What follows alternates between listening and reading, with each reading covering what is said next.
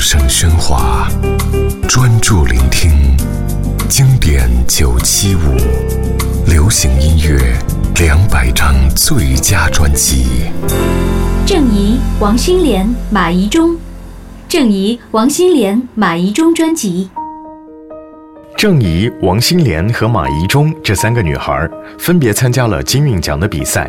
一开始虽然没有发行个人专辑的计划，可是不做唱片，把它们放着又很可惜，于是便有了这样一张三人行。大家对这张唱片印象最深刻的，当属郑怡演唱的《月琴一曲》。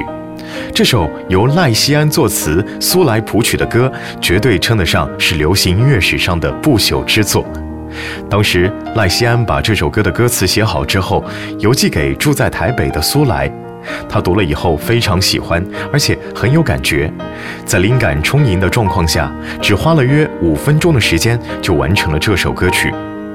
刚写好的时候，原本苏来是打算要留给李健富来演唱的。